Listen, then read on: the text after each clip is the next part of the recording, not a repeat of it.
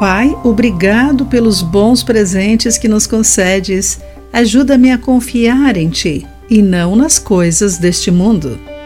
Olá, amigo do Pão Diário, que bom que você está aí para acompanhar nossa mensagem do dia.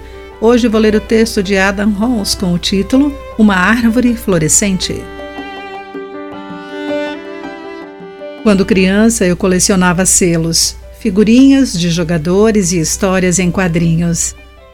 Agora, como mãe, vejo o mesmo impulso nos meus filhos.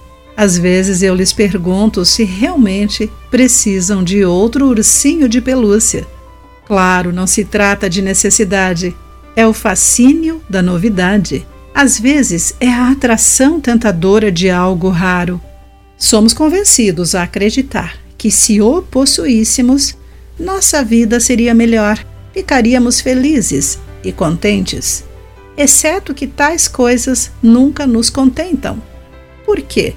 Porque Deus nos criou para sermos preenchidos por Ele, não por coisas que o mundo nos oferece para satisfazer os nossos desejos. Provérbios contrasta dois modos de vida: uma investida na busca de riquezas e outra fundamentada no amor a Deus e em ser generoso.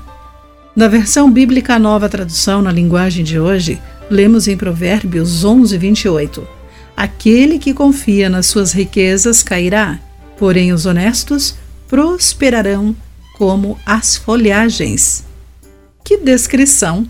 Dois modos de vida. Um floresce e produz frutos, outro é de queda constante. O mundo insiste em que a abundância material é igual à boa vida. Por outro lado, Deus nos convida a nos enraizarmos nele, a experimentarmos a sua bondade e a sermos frutíferos conforme somos moldados por nosso relacionamento com ele. Deus molda o nosso coração e desejos, transformando-nos de dentro para fora. Querido amigo, o que o ajuda a manter seus desejos em perspectiva adequada? Pense nisso. Aqui foi Clarice Fogaça com a mensagem do dia.